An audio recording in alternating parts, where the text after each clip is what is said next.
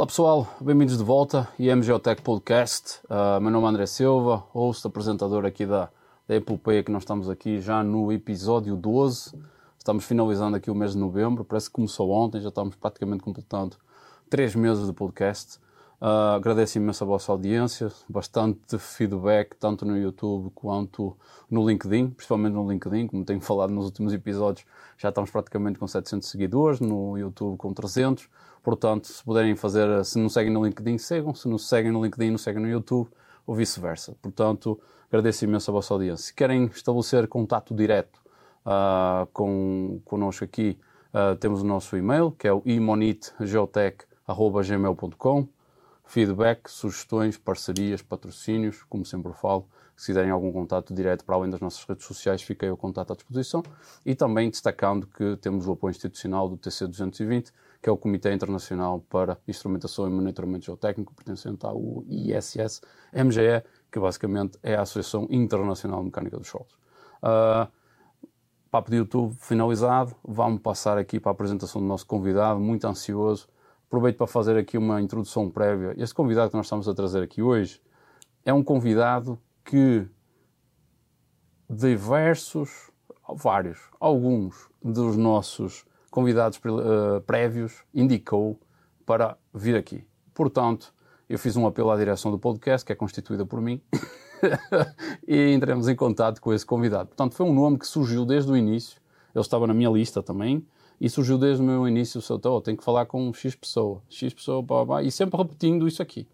Uh, e eu então entrei em contato para verificar se essa pessoa teria essa disponibilidade. E felizmente essa pessoa é muito disponível, é muito boa gente, prontamente uh, acedeu ao, ao, convite. Portanto, hoje nós estamos aqui com muito prazer uh, Samuel Carneiro. Samuel Carneiro passa aqui a apresentação, mineiro, profissional dedicado, curioso e entusiasta por tecnologias disruptivas, graduado em, eh, em Engenharia Geológica pela Universidade Federal de Ouro Preto e mestre em Geotecnia pela Universidade Federal de Viçosa, com 20 anos de experiência na área de mineração.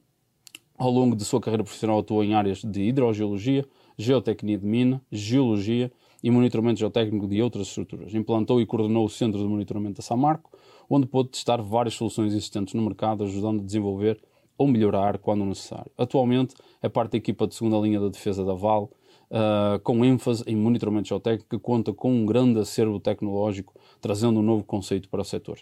E com um grande prazer que eu dou muito boas-vindas para o Samuel Carneiro. Samuel, muito obrigado por ter aceito uh, o nosso convite e já introduzindo, já aproveite e já nos conta aí como é que começou a sua história, uh, a sua carreira e a sua história com a instrumentação geotécnica.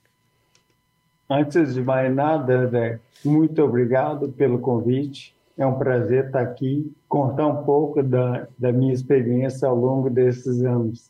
Uhum. Né? Eu comecei, na verdade, é, desde pequeno, eu sempre fui muito curioso. Eu desmontava tudo que eu tinha na frente. Sempre fui, fui muito curioso mesmo. É, Durante a durante minha vida, aos 15 anos de idade, eu saí de casa e já fui de, de cara fazer um, um, um, um treinamento no Senai, uhum. da, da Comarinha Vale do Doce, não era nem Vale ainda, é estatal. é, e, e foi onde que eu também comecei a, a me, me, interessar mais pela mineração, né? Então, uhum. eu, eu, eu morei dois anos em Tabira.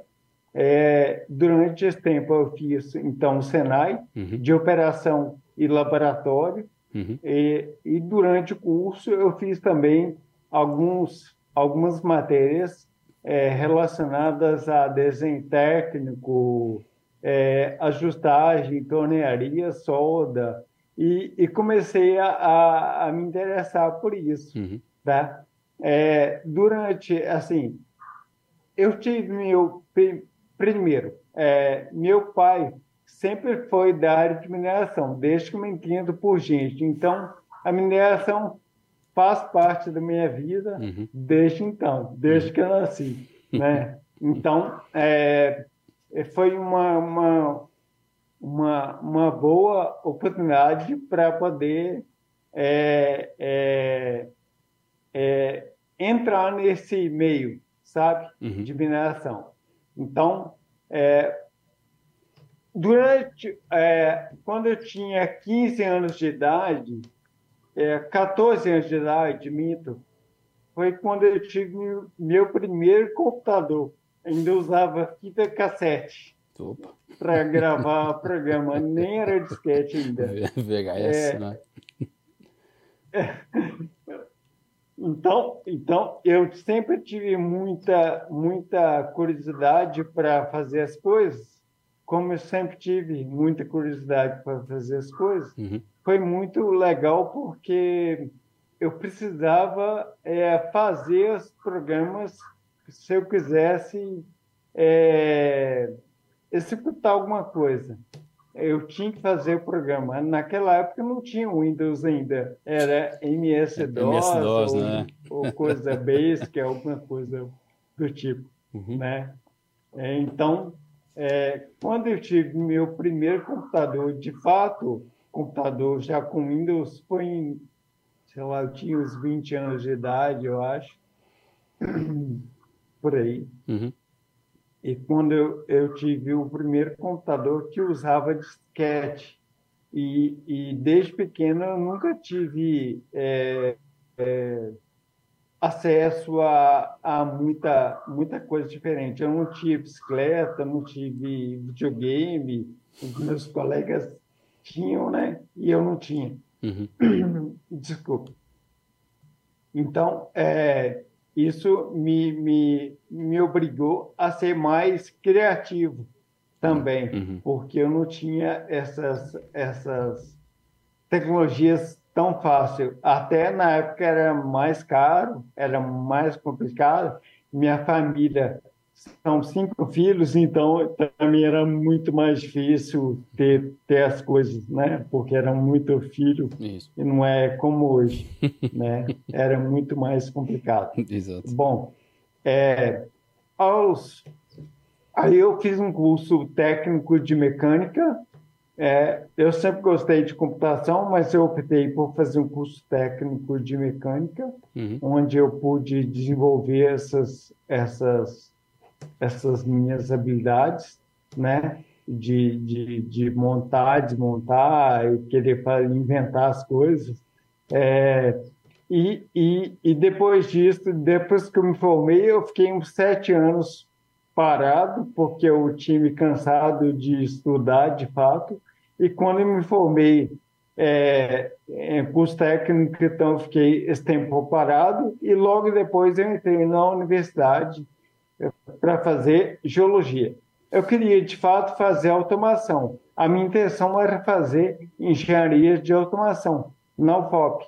Mas como não tinha no, no, no ano que eu entrei, foi em 99, uhum. é, é, eu pensei, bom, no, no, semestre seguinte, como vai ter automação, eu faço vestibular de novo uhum. e, e entro num curso né, que eu quero. Uhum. Só que eu tive uma aula tão é, inspiradora de, de geologia, eu acabei gostando do curso e fiquei, e me formei em geologia.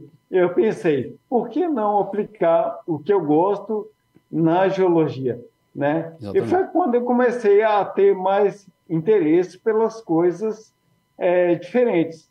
Eu nunca fui um aluno, assim, é, padrão, que ia lá, fazia matérias e ia embora para casa. Eu fui o bolsista do CNPq por quatro anos.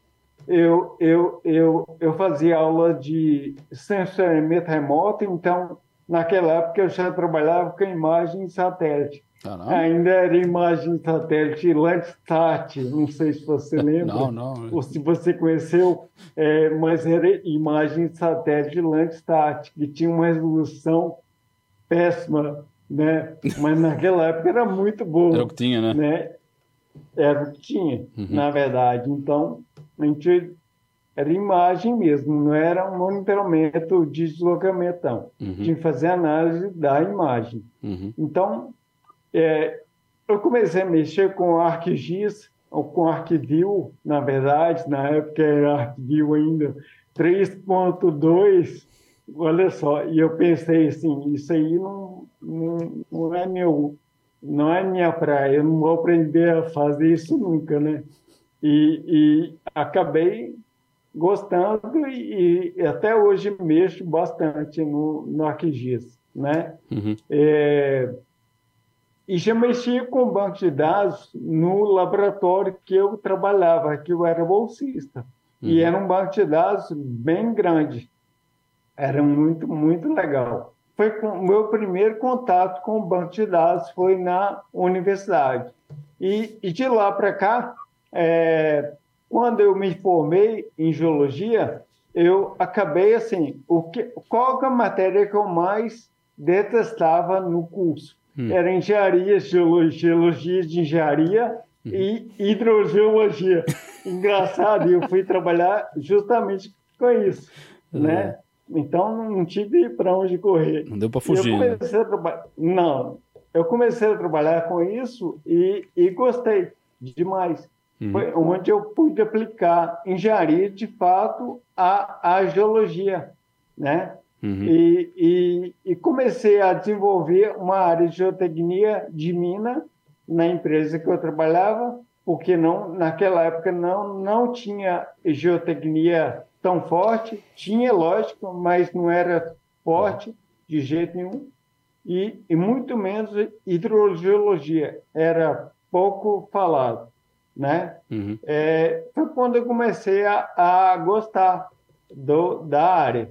E, e ao longo da minha carreira foi tudo isso que, que, eu, que, eu, que eu trabalhei. Né? As coisas foram é, acontecendo. É, hidrogeologia, geotecnia, uhum. aí depois fui mexer com monitoramento de, de mais avançado uhum. e tal, mas desde o começo eu fazia monitoramento por conta da hidrogeologia. Hum, e hidrogeologia trabalha muito com monitoramento. Então, as minhas primeiras, por exemplo, estações de chuva automática, meteorológica automática, eu tive lá em 2008. Né? Então, tem bastante tempo.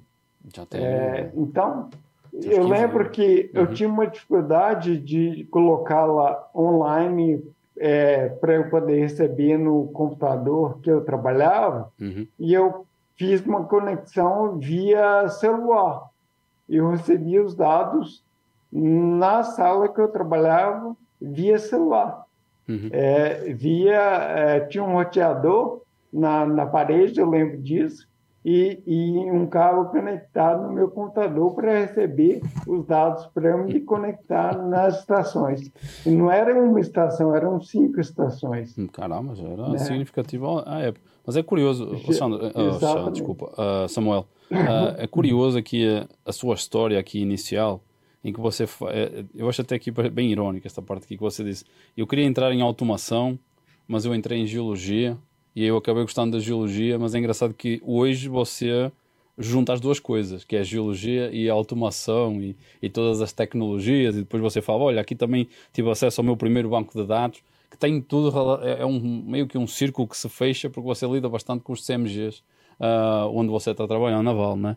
E, eu achei até bem curioso você estar a contar toda essa história e como isso se encaixa naquilo que você uh, trabalho, como você disse, eu sempre trabalhei com monitoramento na parte de, de hidrogeologia e depois mais com o monitoramento geotécnico. Mas aproveitando então, pelo que eu entendi, uh, foi o que acabou, o seu percurso foi acontecendo naturalmente, não é? Você foi levado para, para, para o seu caminho das suas escolhas, não é? E as suas escolhas o trouxeram até aqui. E uh, pelo que eu entendi, depois uh, você fez, participou, você trabalhou com monitoramento e participou do, do, da fundação do, do CMG, na realidade da CMI da, da, da, Samarco. E aí eu queria saber como é que foi essa experiência aí da, da, dos CMGs da Samarco, você fundou, e os CMGs que agora você tem que lidar uh, na, na, nas outras mineradoras. Mas como é que foi esse, como é que foi esse percurso até você uh, fundar o CMG, para contar aqui um pouco para as pessoas como foi essa experiência? Na, na verdade, quando teve o acidente lá de Fundão em 2015, uhum. é, não tinha nada. É obviamente que o monitoramento era feito, porém era feito por engenheiros, em cada um em sua especialidade, em sua máquina, uhum. em seu computador. tá?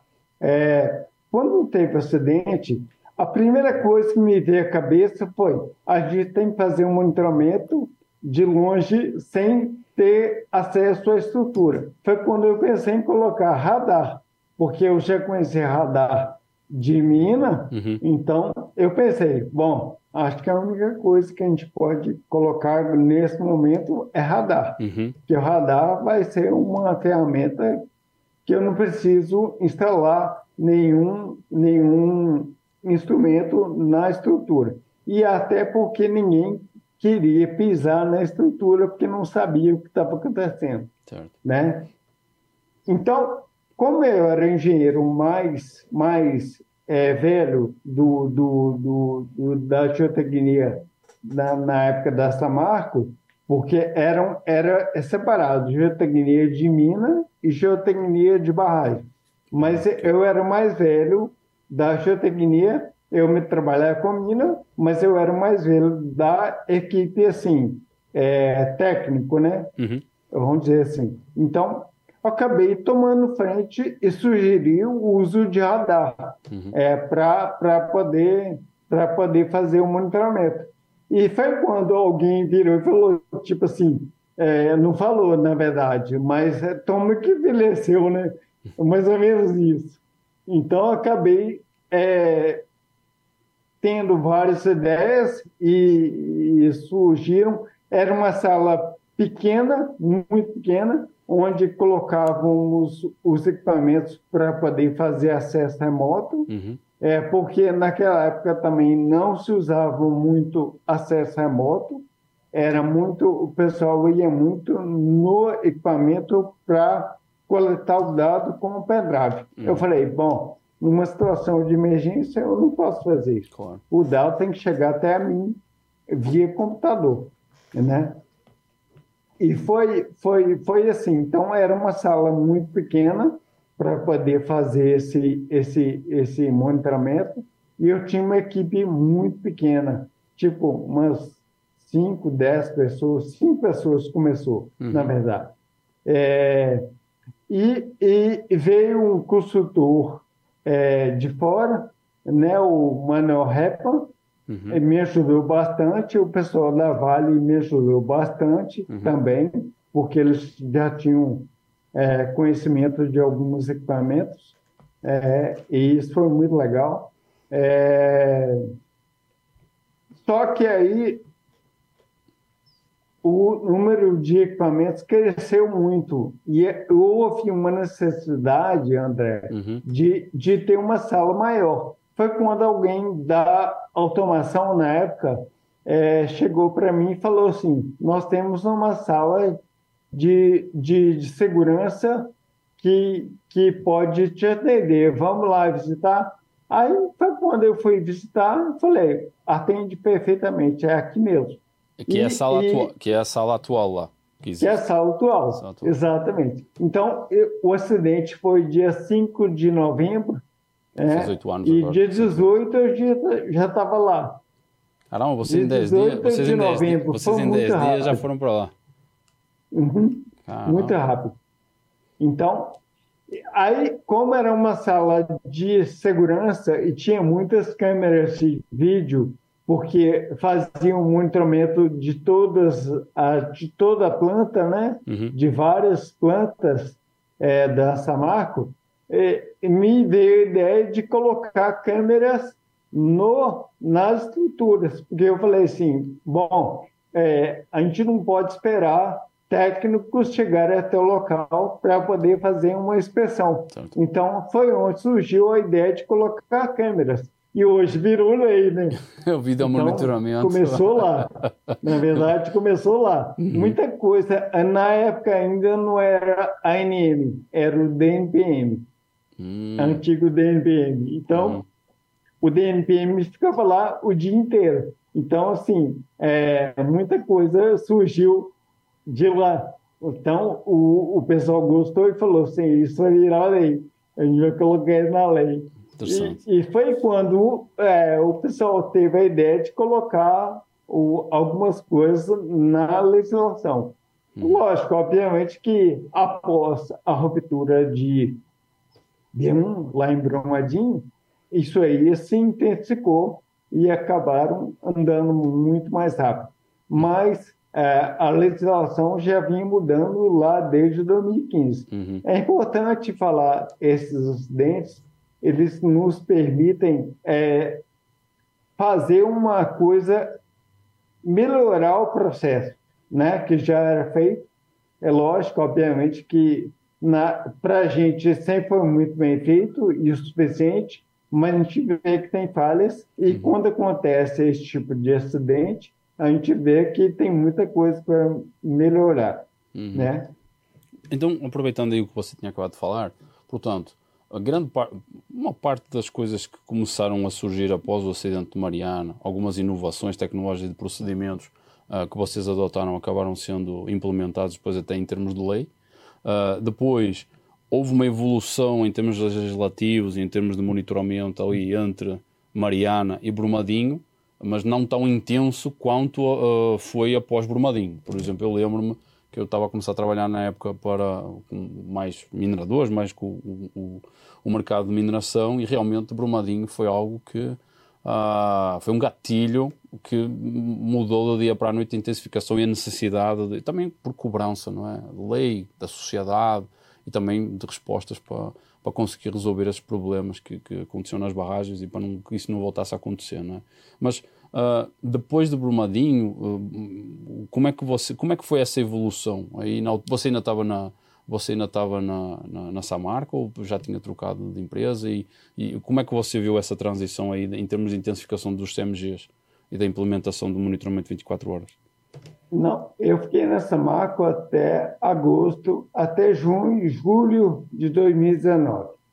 Quando foi em agosto, eu vim para o Vale. Mas quando teve o acidente lá de Brumadinho, eu fui chamado para poder ajudar e, e, ajudar no monitoramento, obviamente. Isso foi numa sexta-feira. Eu lembro que domingo eu estava lá em Brumadinho. Foi, foi uma sexta-feira, é, foi 25 de janeiro, era feriado municipal em São Paulo, eu lembro, eu lembro, eu lembro. Aí, é, dia domingo eu estava em Brumadinho e na semana seguinte eu fiquei em BH, uhum. em Belo Horizonte, na, na, na MAC, né, na mina de Eucascola, uhum. para poder ajudar de alguma forma a, a, a a fazer com que o pessoal pensasse como iria atuar, uhum. tá? E foi quando é, aí eu fiquei uma semana em BH e voltei a trabalhar na Samarco. Foi quando eu tive o convite, né, mais ou menos em março ou abril, não lembro, uhum. é, para trabalhar com a Vale. Uhum. Aí, e estou na Vale até hoje, né, trabalhando nessa área cooperativa. Na e... verdade, um trabalho, um CMG específico, trabalho cooperativo. Então, as pessoas procuram para pedir, é, consultar, para pedir ideias, enfim, uma série de coisas. Você tá? é uma espécie de consultor para, no geral, não é? Especialmente para a parte dos CMGs, devido à experiência que você tem do passado, Exato. Uhum. Exato. Okay. Mas lembrando que a minha experiência, apesar de eu ter uma grande experiência com monitoramento, com inspeção, com monitoramento de instrumento, né? Uhum. Quando eu falo monitoramento é geral, uhum. é inspeção e monitoramento de instrumento, porque aqui no Brasil não é muito comum, né? O pessoal separa as coisas, na verdade, monitoramento é um só.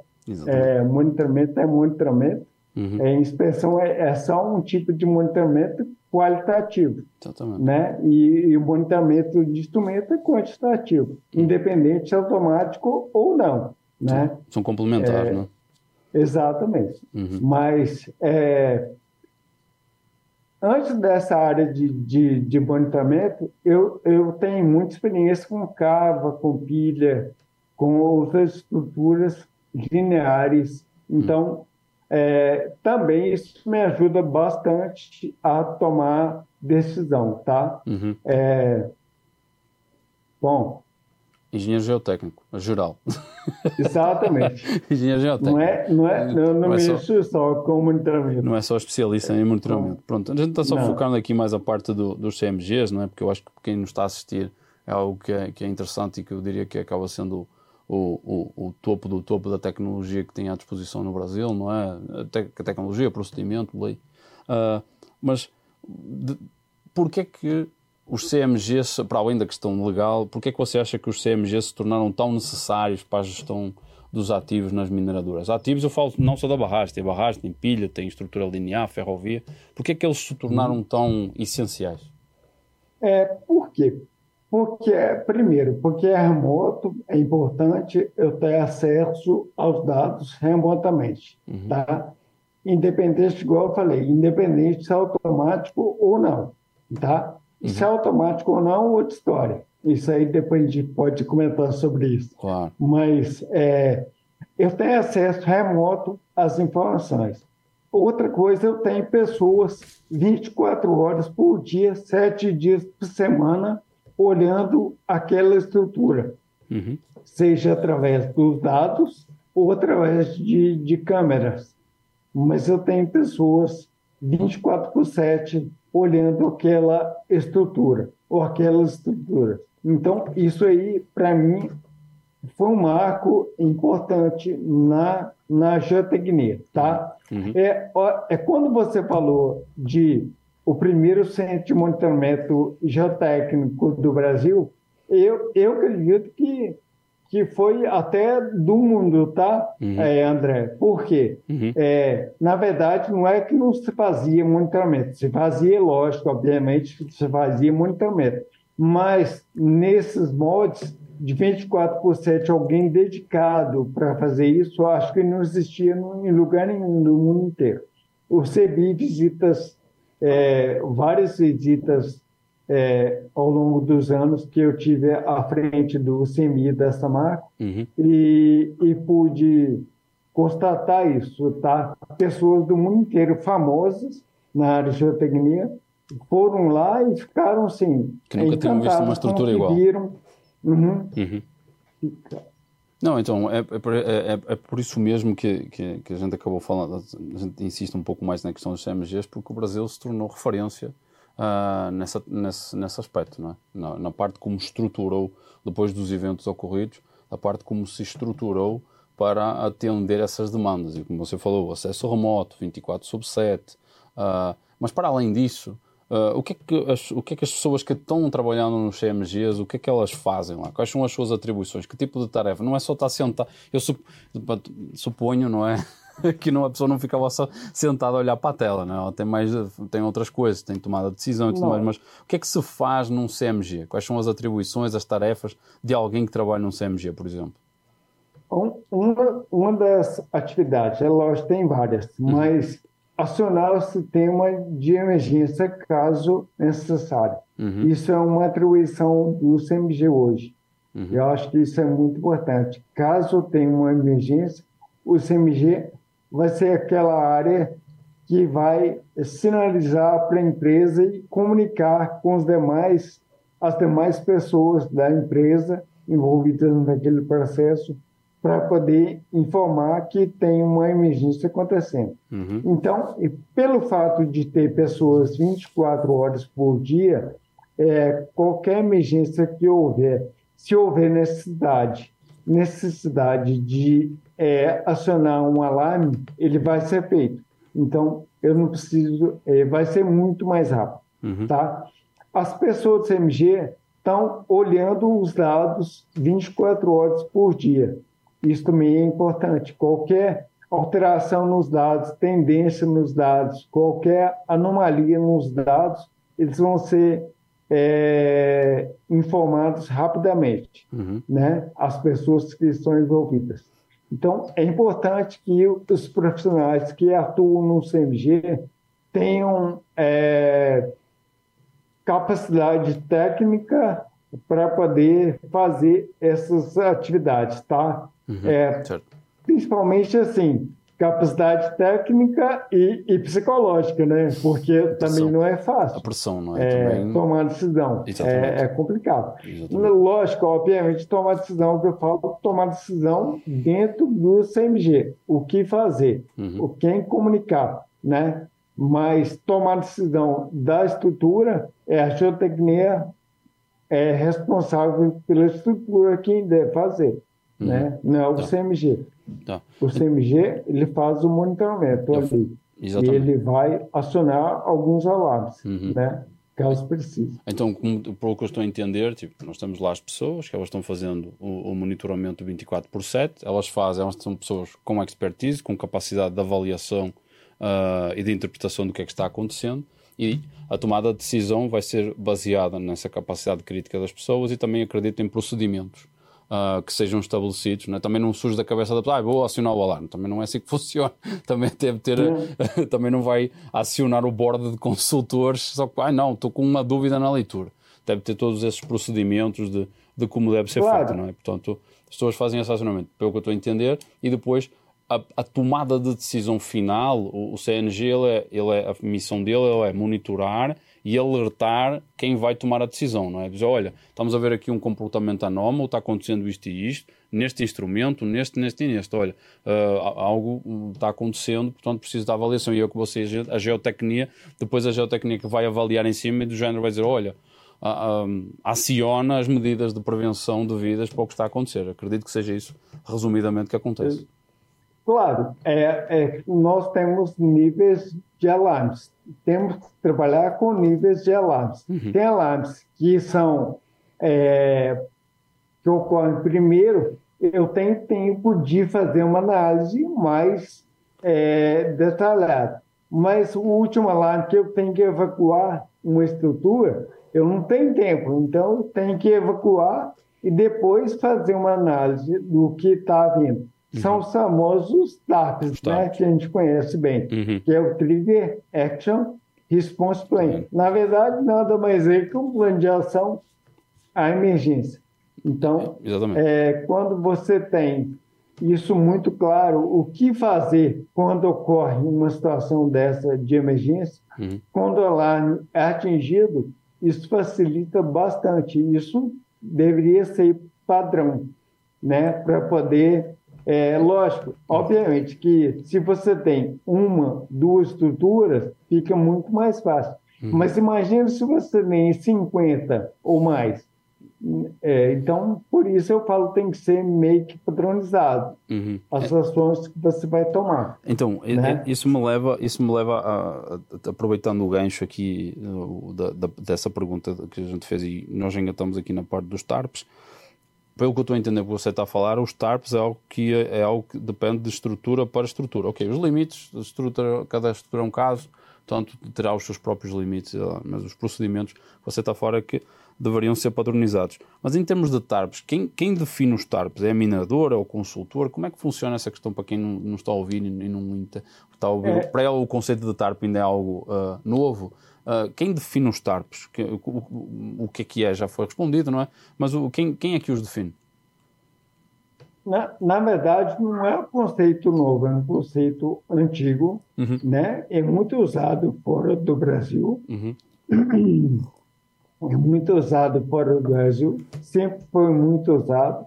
E, mas quem define, na verdade, é o dono da estrutura, é quem está uhum. responsável pela okay. estrutura. Uhum. Então, é a geotecnia da estrutura, ou construtor, ou engenheiro de registro, mas não o CMG. Okay. O CMG simplesmente executa né, aquilo ali. Uhum. Mas quem define os limites de cada instrumento é a própria geotecnia do local. E uhum. como você falou, isso varia de local para local, uhum. porque não tem uma receita de bolo vamos dizer assim. Uhum. Não existe isso. Uhum. Então, é, cada local tem sua particularidade e isso deve ser definido.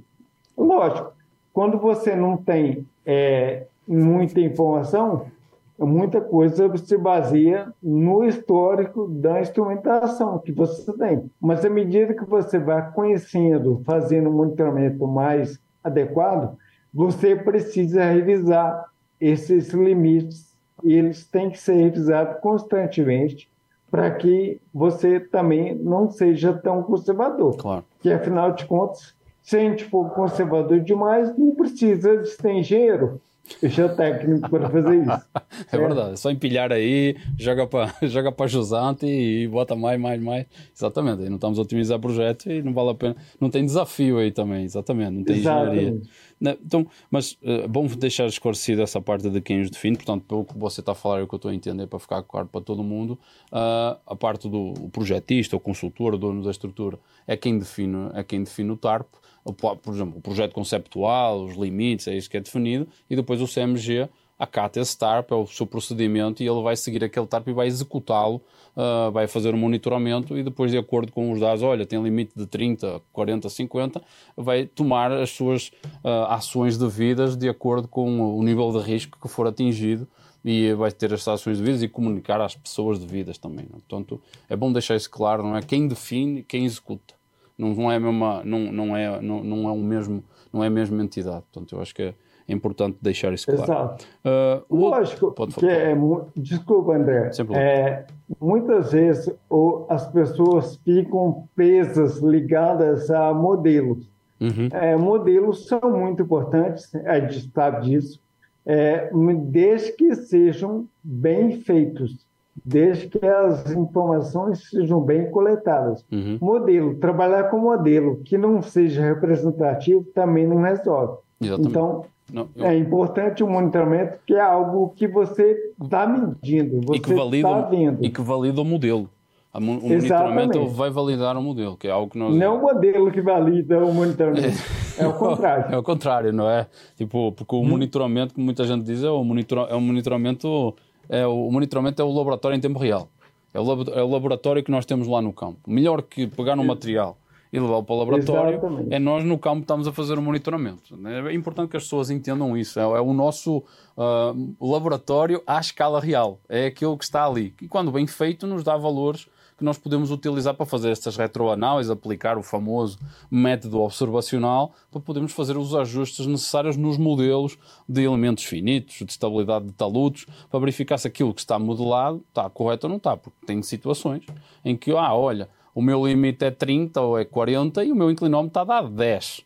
Então, se está a dar 10, significa uhum. que eu tenho ali um espaço para fazer a otimização da minha estrutura. Posso inclinar, se calhar, um, um pouquinho mais o meu talude ali na minha pilha, não é? eu posso fazer ali um pouquinho, uh, otimizar não é? O, o, meu espaço e, e, em termos de custo também. É isso que nós estamos falando. É, é algo que nós também falamos aqui noutros episódios, é assim, qual seria, que eu, eu, foi algo que eu gostei, que, que o Eduardo, seu, seu estimado colega, o Eduardo Diniz, ele trouxe assim, qual seria a sua produtividade uh, sem o monitoramento? Portanto, foi algo que, que, que acho que, que, ficou aqui uh, e acho que é importante, porque o monitoramento também é essa otimização. E, e quando ele é devidamente feito, devidamente realizado, ele pode trazer uh, mais valias para o projeto.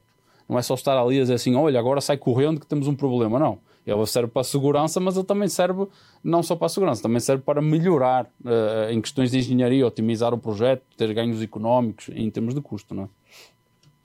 E, e, por isso eu falei, André, do, da questão do, da pessoa que trabalha no CMG ser muito bem qualificada uhum. tecnicamente. Porque se ele perceber qualquer alteração que não seja normal no equipamento, ele não vai esperar atingir um limite para claro. poder falar. Claro. Ele vai ver que o comportamento está diferente Identificou a tendência, exatamente. Identificou a tendência e vai comunicar com a geotecnia da estrutura, uhum. antes mesmo que aconteça alguma coisa. Por isso, até que carta de risco, é, eu, assim, eu, eu sou. Eu gosto de carta de risco, a lei te exige isso, você tem que colocar. É importante, porque carta de risco é importante quando você atinge um valor o seu fator de segurança é, é comprometido, uhum. mas eu não vou esperar chegar num nível de controle é, de atenção, por exemplo, claro. para poder tomar uma ação. Uhum. Eu posso verificar antes que está mudando o comportamento. É, né? exatamente. Né? A partir do momento que você vê uma tendência ascendente que está que tá com uma tendência constante ou acelerada, não é preciso esperar, porque eu já sei que vai bater lá, é fazer é. uma extrapolação da curva. Por isso eu falo, isso. Por isso eu falo muito dos é, limites de referência, uhum. para a gente estabelecer também. Não é só níveis de controle, da estrutura. A gente tem limites de referência para é, colocar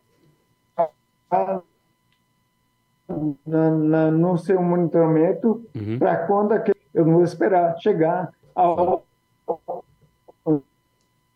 um ponto que uhum.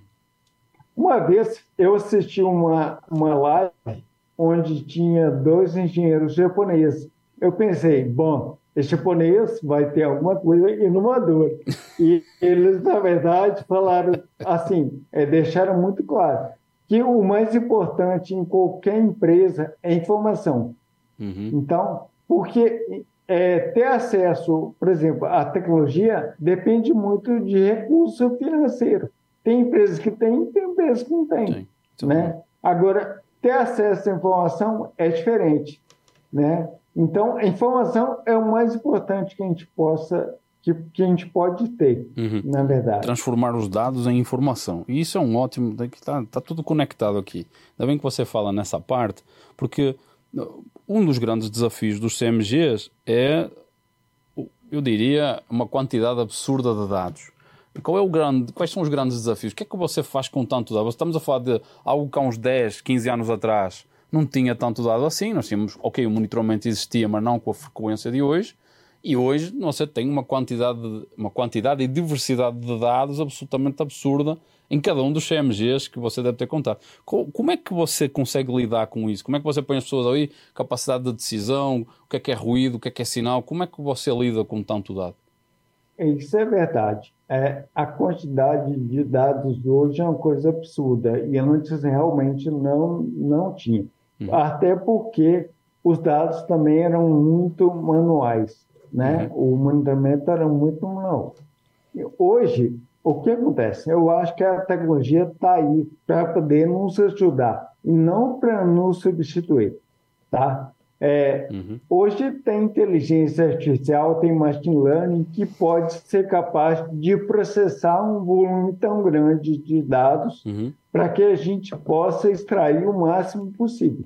Porém, a decisão sempre vai ser nossa não vai ser da máquina. Uhum. A máquina vai só te alertar, mas ela não vai tomar decisão, né? Então, é, o volume grande de dados é muito bom para poder criar uma série maior, uma série de monitoramento melhor. Porém, é um problema. Hoje em dia é muito comum, todo mundo quer automatizar tudo. E a gente tem que saber o que, que vai automatizar. Então, talvez pelo fato de, de querer automatizar tudo, a gente também acaba gerando um volume de dados muito grande, que não necessariamente é preciso, tá? Uhum. É, então, a gente tem que ter o bom senso de colocar monitoramento automático onde realmente precisa, onde tem risco maior, onde tem frequência maior, e onde não precisa, sinceramente, é, não faz sentido colocar um monitoramento automático, é porque a gente gera um volume absurdo de informação, toma decisões erradas, uhum. um custo muito grande para manter aquilo ali funcionando, aquele instrumento funcionando. Ninguém pensa nisso, acha que é só comprar o equipamento e colocar lá. Mas manter ele funcionando é caro e a gente transfere a responsabilidade para outra equipe, né? Uhum. Que não seja a geotecnia. Então, é, o problema de trabalhar com um volume grande de dados, eu acho que é esse. A gente tomar decisões erradas, tá? Uhum. Mas é igual eu te falei, a gente tem tecnologias hoje super avançadas capazes de processar uhum. esse volume grande de dados e nos ajudar a tomar decisão, Exatamente. certo? O, que eu, então, o que você está falando, que o grande desafio é, é, separar o que é, que é ruído, o que é que é sinal, não é? Tipo, o que é que é verdadeiro, como é? Validar os dados, algo que também nós já falamos aqui mais validar, que uma vez. Validar os dados. Validar os dados. É o, famoso que é aquecer. É o que é? Opa, a gente está aqui a fazer a conexão com o episódio 2. Está como, fazer o... como eu trabalhei com geologia de Minas também, uhum. uhum. É, eu fiz cursos de QX então, e aí você traz. Você... É, então. Não, mas isso é, é, é, muito bom, porque aí nós, nós, estamos a trazer conceitos de outras áreas adaptando para, o para a instrumentação e monitoramento geotécnico. É, que é, que, que é super é um, válido.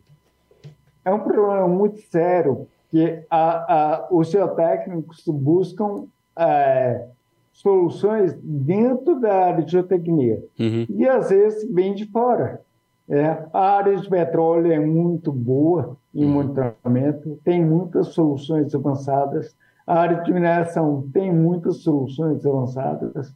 A área civil, é, urbana, tem muita coisa boa uhum. que você pode trazer. Uhum. Né? Então, assim, a gente não precisa buscar apenas dentro da área de geotecnia. Tem que pensar fora, é, sair fora do nosso mundo e, e buscar soluções mais é, que se adaptam, na verdade. Na Funciona. Uhum. O que eu estou falando, na verdade, é que é, é, adaptar mesmo soluções que, que foram criadas para atender uma certa demanda dentro da geotecnia. Uhum. Adaptar essas soluções. Então, eu acho que isso é, é extremamente relevante, essa questão da adaptação de outras. De outra, por, por, exemplo, nós estamos a falar do conceito do que é aquecer que você trouxe da geologia, da, da geologia de, de mina, não é?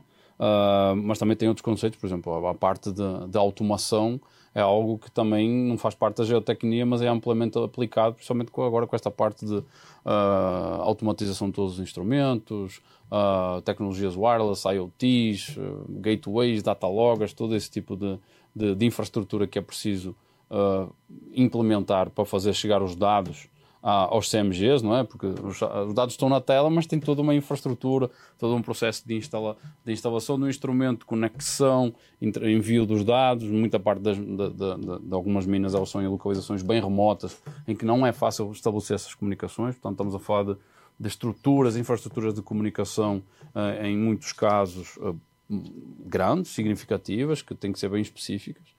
Portanto, são outras áreas para além da geotecnia que têm que ser abordadas e, e têm que ser absorvidas, não é? E temos que entender isso como, como algo que faz parte do, do setor. Mas também aproveito, e também queria aproveitar essa parte, também aproveitando o gancho, uh, da questão do, do, do, da validação dos dados, que é algo que nós sempre colocamos aqui e que eu sempre bato muito na tecla, que é o, a validação dos dados e a interpretação dos dados. O que o Samuel falou aqui, eu acho que vale a pena realçar, que é, nós podemos ter tantos dados, que se nós não tivermos uma capacidade de avaliar o que é que está certo e o que não está, nós vamos tomar decisões erradas baseadas em dados errados. Esse eu acho que é o grande desafio. Portanto, nós olhamos para os dados e dizemos assim, isto está certo ou não está? E por isso também vai de acordo com o que o Samuel falou, é preciso ter valores de referência. Do género, usar esses benchmarks, esses valores de referência, nos ajuda também a determinar se está correto ou se não está. E se não está, aí devemos procurar o consultor, o engenheiro de registros, o fabricante do instrumento, para nós termos o suporte devido para nos ajudar a interpretar o que é que está ali. Portanto, tem dois passos essenciais, que é a validação dos dados e depois de validar os dados estão certos ou não, aí é que eu passo para a interpretação dos dados. Porque um, um dos grandes problemas que eu já detetei, o meu trabalho em estruturas de suporte, é, por exemplo, o, o, o engenheiro, o consultor, querer fazer interpretações baseada em dados que estão errados. E aí começa uma especulação, ai não, mas vai cair, está a fazer aqui a ruptura, tá, tá, tá, e às vezes não é aquilo. Às vezes é um problema, é uma bateria do sensor que está faltando e, e, e, o sensor começa a dar um dado disparatado. Eu acho que você já teve experiências desse, desse género, ou não, Samuel? Sim, por isso que nós temos hoje redundâncias. Uhum. Pra, justamente para poder comparar um instrumento com o outro eu tenho redundância, eu tenho duplicidade da informação, Ótimo. né? É, com diferentes tipos de instrumentos. Uhum. Então, eu não posso ter apenas um, tipo de instrumento Ótimo. fazendo a minha leitura. Uhum. Eu preciso ter redundância. Eu já passei por várias situações que a gente teve que validar. Tá? Uhum. É importante, por isso, André, integrar os dados. Né? Hoje em dia se fala pouco é, se fala até mais do que antes, mas é importante integrar os dados de monitoramento, tá? É, Quando você fala integrar, é, é juntar diversos tipos juntar, de dados, seja de inclinómetro, piezómetro, extensómetro, exato. radar, é satélite, juntar os diversos tipos de tecnologias é na mesma tela, não é? Exato, e não é só da mesma grandeza, uhum. entendeu, André? Por exemplo, a temperatura vou dar um exemplo de temperatura. A temperatura influencia muito em muitas coisas. Sim. Então, é um dado importante. Pode ser que não tenha relação, mas pode ser que tenha. A gente tem que, no mínimo, investigar. Uhum, né? É, chuva, eu sempre falo, é, qualquer deslocamento, se eu tenho chuva, às vezes a chuva pode justificar algum deslocamento que está ocorrendo Exato. na minha estrutura. A água, a água é, o principal, seja- é o principal fator em muitos casos. não? A água é o, é o principal vilão. Né? Eu costumo dizer que a água é 80% dos problemas geotécnicos é água, Exatamente. relacionado à água, Uhum, seja superficial ou subterrânea. exatamente. mas é água. Uhum. Né? Então, é importante, assim, é, muitos ambientalistas ou, ou engenheiros que mexem com recurso hídrico podem falar assim, "Bom, eu não preciso de tanta estação. Cara, mas se eu tenho uma estação na minha estrutura, ou, ou medindo chuva na minha estrutura, é diferente. O, o objetivo não é fazer o, o monitoramento hídrico, a minha bacia, é, o- é fazer um monitoramento geotécnico. Uhum. Então, é diferente.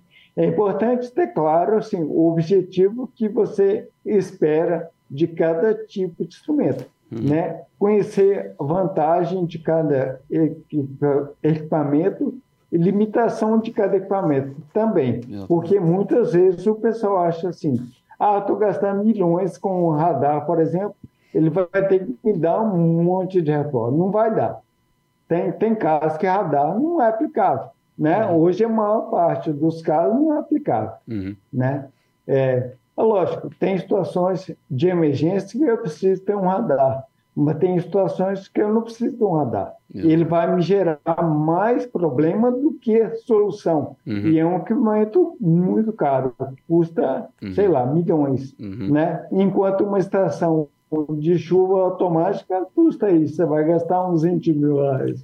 Ah, então, exatamente. Né? Não, o que você está falando eu acho que é muito importante, que é, é conhecer as vantagens e desvantagens de cada equipamento. Conhecendo essas vantagens e desvantagens, nós podemos fazer um projeto de monitoramento complementar. O que um instrumento não cobre, o outro cobre, não é? E aí entra a parte da redundância, que eu acho que isso é, é, é muito relevante. E, e também deixar claro que tipo, não existe instrumento perfeito. Eles, uns que fazem uma coisa, outros que fazem outra, não tem tecnologia perfeita, não é? Dizer, ah, o meu é melhor que o teu, cara, isso aí eu, eu vou por mim. E o Samuel vai, comprovar. Não existe a tecnologia perfeita e tudo mais, tem muito marketing envolvido, mas cada um tem as suas vantagens e desvantagens. Eu acho que é muito importante é quem está a lidar com isso, quem está a trabalhar no, com o projeto de instrumentação, ele saiba das vantagens e desvantagens se aquilo vai atender às necessidades de quem está monitorando, porque é o que o Samuel está. Porque se isso não vai atender, o grande problema é assim: comprou o equipamento, está instalado, mas aí não vai atender a necessidade. Aí o cara desperdiça o dinheiro e depois tem aquela conversa: ai não, estou aqui gastando dinheiro com monitoramento, isto aqui foi um desperdício de grana. Ah, e depois estamos, estamos jogando contra o próprio setor. Portanto, se, se é para fazer, e se tem dúvida, como eu sempre falo aqui, tem dúvida, pergunta. O que mais tem aí é, é- é pergunta para o fabricante, pergunta para o consultor, pergunta para quem sabe. Se não tem dúvida, vai uma segunda consulta. O que mais tem é, é, especialista aí, o Samuel já deve ter lidado com um monte deles, que, olha, me ajuda aqui, me dá um apoio aqui. E muitas vezes nem é questão, ai não, o cara vai cobrar caro. Tem muita gente que o não é garantido. Se vocês perguntarem, às vezes tem pessoa aí, muita gente boa, que, que vos ajuda e não cobra nada por isso. Portanto, Exatamente. Portanto, às vezes trocar uma ideia, falar sobre isso, olha, me ajuda aqui, como é que estás a fazer na tua estrutura, a tua estação, o teu radar, o teu inclinómetro, o que é que está acontecendo? Essa troca de experiências, eu acho que é, que é, que é essencial e, e os pontos aqui que o Samuel trouxe são, são muito importantes. E também aproveitando aqui essa questão de, de pergunta, de falar, de formação, relativamente ao pessoal que você trabalha com monitoramento, desde que você começou a trabalhar com monitoramento, você não, e agora com, com o avançar e com esta demanda por mão de obra cada vez maior, uh, principalmente por parte dos CMGs da mineração, você sente que tem uma escassez de mão de obras, você sente que precisa de mais, mais, mais especializações, mais pessoal formado na área de geotecnia focado nisto aqui, o que, que é que você acha quanto a isso, à, à- à falta de mão de Sinto, obra? André. Eu acho que o pessoal tem que se especializar mais, mas não é se especializar, conhecer muito é, a fundo a geotecnia, é ter bom senso. O pessoal está faltando bom Vamos lá, vamos parar aqui. Essa ó, é a palavra. palavra certa, bom senso. Senso que a gente Exatamente. falou aqui senso crítico, bom senso, razoável. Eu acho que é, é, é, muito importante, Samuel. Eu vou, eu vou fazer um corte desse aí. Bom senso. Desculpa interromper, continua, por favor. É, é. mas é, eu acho que as pessoas ainda, como é uma, uma disciplina relativamente nova uhum. em função dos acidentes que teve, infelizmente o Brasil uhum. apareceu por isso, uhum. muita coisa por isso, a geotecnia acabou tomando proporções é, gigantescas em função desses acidentes, né? Uhum. Então vamos só no Brasil, no mundo inteiro, uhum. tá? Mas é, então é uma área relativamente nova que as pessoas também não têm costume de trabalhar. Como você disse, o volume de dados é muito grande, então as pessoas não têm esse hábito de trabalhar um volume de dados tão grande, uhum. ou, ou de conhecer alguns equipamentos. Então, é importante a gente ter conceitos na cabeça, é, conceitos mesmo, é, de. Tem, tem, tem artigos lá publicados na década de 50 que são válidos até hoje. Uhum. Então, a gente tem que ter esses conceitos muito claros na cabeça. Uhum. A, gente, a gente não, tá pular, não pular carente. etapas. O que você está a dizer é não pular etapas, ter os princípios básicos. Ok, é, pode especializar, mas mesmo assim não pode pular etapas. Os princípios básicos da geotecnia Exato. e tudo mais, eles, eles têm que estar lá também, não? Tá. Tem muitas pessoas que, que, que estão fazendo curso de especialização, de, de mestrado, não sei o que tal, mas é, às vezes esquecem esses conceitos básicos, uhum. né? Ou, ou então estão muito focados somente na geotecnia, no comportamento é, do solo, por exemplo, esquecem a parte de monitoramento, que é pouco, pouquíssimo falado. Na escola você não aprende isso, né? Sobre monitoramento. A gente já aprende isso na vida aprende trabalhando, Exatamente. aprende fazendo, uhum. né? Então, por isso é importante também é, a experiência que a gente tem, porque a gente já passou por várias situações complicadas ao longo desses isso. anos, então faz diferença. É, quando você aprende através de um livro, é lógico, é importante, é, sempre o conhecimento é importante de um, de um livro, mas ele não, não traz esses detalhes que você passa no dia a dia, sabe? Isso, é, é diferente. O, li então, o, livro, o livro não mostra a pressão que você tem, por exemplo, no CMG no momento de decidir hum, se eu ativo não. o meu alarme ou não. O livro não está. Então, exatamente. Eu acho que parte de, de, do princípio aqui também do objetivo do podcast é, é nós temos passar essa experiência de, de diversos atores no, no mundo do, do da instrumentação geotécnica para que as pessoas entendam que, ok, não podemos, não podemos pular as uh, etapas, temos de ter uma base sólida de conhecimento uh, científico e técnico, mas depois tem uma parte que é no campo. É ir para o campo, é ver dado, é verdade errado e entender que está errado, é errar também, às vezes nas interpretações, mas é a experiência. Errar que... também. Exatamente, errar também. Tipo, e o aprendizado vem do, vem do erro. O problema é quando se erra e não se reconhece que erra e não quer aprender. E essa eu acho que é, uhum. que é, a, pior, que é a pior coisa. Portanto, uh, mas, mas, por exemplo, pegando aqui um pouco dessa questão da, da formação, da capacitação, tendo essa falta de, de, de, de profissionais qualificados, por exemplo, como é que você faz internamente? Vocês dão formação internamente para os vossos profissionais? Vocês vão buscar na, na, nas universidades ou outras empresas? Como é que vocês conseguem suprir essa demanda? Tem, tem muita formação interna, uhum. tá? É, e tem muita, muita formação hoje que a demanda é muito alta, uhum. tem que buscar também fora. Uhum. Então, pessoas que já experimentaram algum processo relacionado ao monitoramento, por uhum. exemplo. Né? Então, a gente busca também fora, mas a maior parte é, é um treinamento interno porque é preciso mudar essa cultura, sabe, uhum. é, André? É preciso mudar essa cultura. Não estou falando de, de, empresa A ou B, não, é geral. ter uma cultura de se mudar a cultura. Uma cultura de monitoramento, não é? Que as pessoas entendam de a mais, monitoramento. a mais-valia que, que daí advém. Aproveitando o, o gancho aqui do, do, da, da qualificação, é muito importante que as pessoas compartilhem conhecimento, publiquem, compartilhem o máximo que, possa, que pode. Exatamente. Por quê?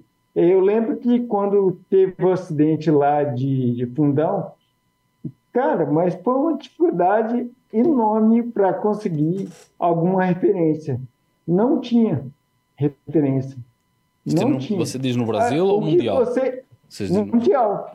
O que você encontra, na verdade, é como o instrumento funciona, o que fazer e tal mas algumas experiências realmente não tinha. Uhum. E, e, como a gente está falando de, de alguns instrumentos que são relativamente novos uhum. na, na nossa área, eles são é importantíssimo a gente poder fazer o compartilhar essa informação, uhum. porque porque realmente não tem nada que você possa associar a um problema de geotécnico de barragem, por exemplo, uhum. né? Uhum. É, às vezes tem algumas coisas publicadas, é, a gente vê trabalhos publicados de robótica, estação total robotizada, INSAR tem bastante radar, agora. INSAR, INSAR tem bastante coisa tal, agora, né? Mas é, realmente é pouco. Para a proporção. Tem muito Isso. mais. Ah, Samuel, estamos juntos nessa demanda aí, cara. Eu sou pessoa que eu batalho aqui, eu sempre falo que tem que. Primeiro, eu acho que tem algumas razões que explicam o facto de faltar as publicações. Por exemplo, agora tem mais porque tem mais demanda. Segundo, eu vindo de uma área de infraestrutura, eu vejo muito a questão de não partilhar conhecimento como vantagem comercial. Eu vi isso no passado acontecer muito. Já, eu não vou estar aqui a desvendar os meus segredos porque é o meu concorrente. Tá, tá, tá, cara, eu acho isso besteira. Uh, eu acho que isso, cara, não, não, contribui para o setor. Eu posso estar a ser ingênuo e tal, posso estar a ser muito uh, amor à camisola, como a gente diz em Portugal, na, no, para o setor, mas eu acho que isso não contribui para a evolução do setor. Isso, ok, cada um tem as suas partes patenteadas e, e alguns detalhes de, de, equipamentos, mas as metodologias, os procedimentos, as experiências, eu acho que isso é, é, muito relevante e deve, deve ser partilhado. Ok, nem sempre as pessoas têm o seu tempo e disponibilidade para sair escrevendo por aí, mas, cara, eu acho que hoje em dia, se a gente se organizar e, e os tempos, que se a gente vir qual é o congresso que vai acontecer no próximo ano, eu vou falar da minha parte. Cara, eu já sei quais são os congressos que vão acontecer em 2024 e quais é que eu vou querer escrever. Portanto, eu já me organizo assim, olha, este para o ano vai ter Cobranseg, Slope Stability, uh, Congresso Europeu de Geotecnia, que a maioria deles é para entregar agora, e nós vamos eu vou entregar agora para depois publicar e tudo mais sobre instrumentação e monitoramento geotécnico para falar das experiências que eu tive e de coisas que clientes, por exemplo, que, que, usam as tecnologias com a empresa que eu trabalho, que gostam de partilhar e podem partilhar. Eu sei que depois também em mineração tem as questões legais que nós temos que contornar burocraticamente, não é? também tem as questões de acesso aos dados e partilha dos dados. Mas eu acho que a questão de uh, compartilhar o conhecimento não, não é só a questão técnica. Eu acho que é a questão da experiência de como foi utilizar aquela tecnologia, como foi instalar, como foi ver os dados, qual é, qual, o que é que foi mais fácil, o que foi mais difícil. Que é isso que não está no livro. Uhum. Tipo, não tem tanto livro de instrumentação assim no mercado. E o que é que tem mais? Publicação. Publicação nós temos 3, 4, 5, 10 uh, congressos mundiais, locais, em inglês, em português, em espanhol. Desde que eu vim para aqui para a América Latina, cara, eu escrevo sempre para o Brasil e mantenho escrevendo para Portugal e algumas publicações internacionais. Mas aqui vocês podem escrever para a Argentina, podem escrever para o Chile, podem... agora tivemos no, no, no Tailings and Dams no Chile, em que tinha pessoal da Vale lá e de outras mineradoras fazendo apresentações de INSAR, de piezómetro, do... cara, muito, acho que ainda agora o Tailings and Dams que teve agora em Vancouver, recentemente, eu acho que quem fez mais publicação foi o Brasil. Eu acho que o Brasil uhum. era dos países que mais, que mais fez abstracts.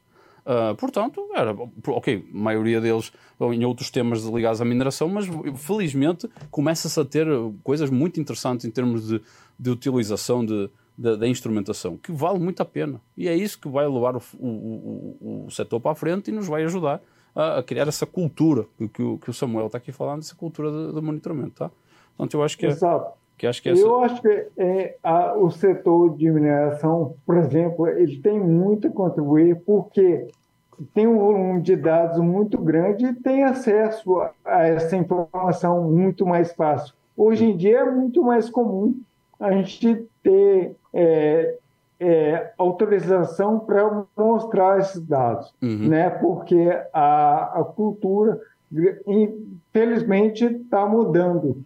Uhum. É, de, de, de ser mais transparente. Isso. É, isso, isso é muito bom. Isso é muito bom. Antigamente era um problema sério, porque você queria publicar e a empresa não deixava.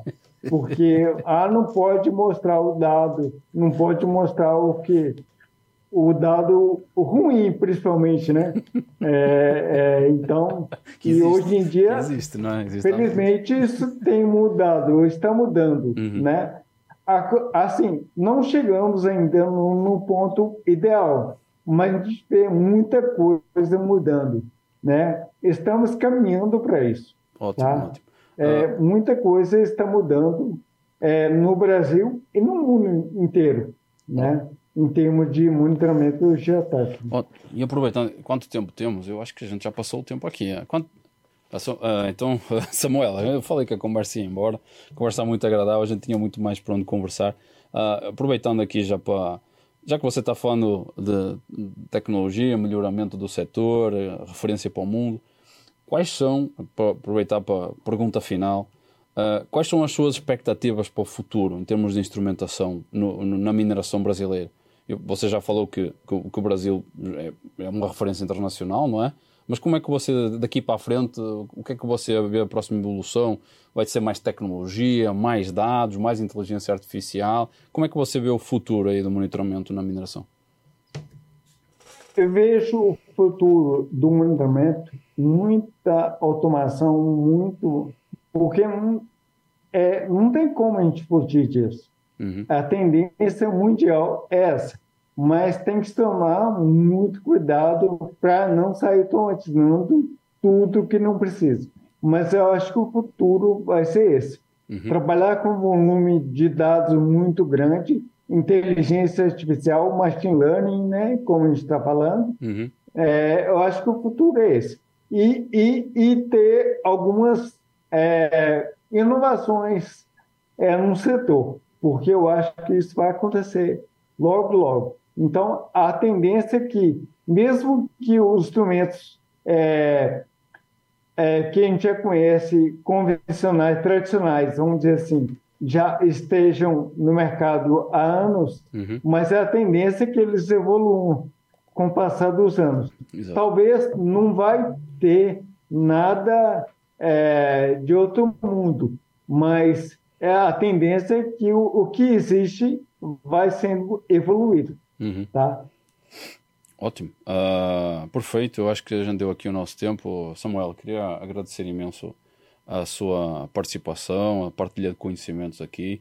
Uh, deixo aqui o espaço para você, se quiser, algumas considerações finais para depois a gente encerrar.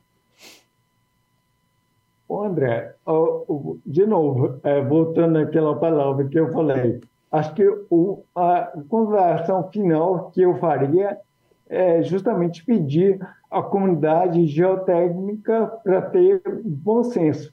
Acho que isso aí é a palavra é importante, sabe? Bom senso. Ótimo. Acho que o pessoal está precisando ter bom senso, porque hoje em dia, se você levanta a mão e fala assim, quem quer automatizar o seu monitoramento? Todo mundo quer.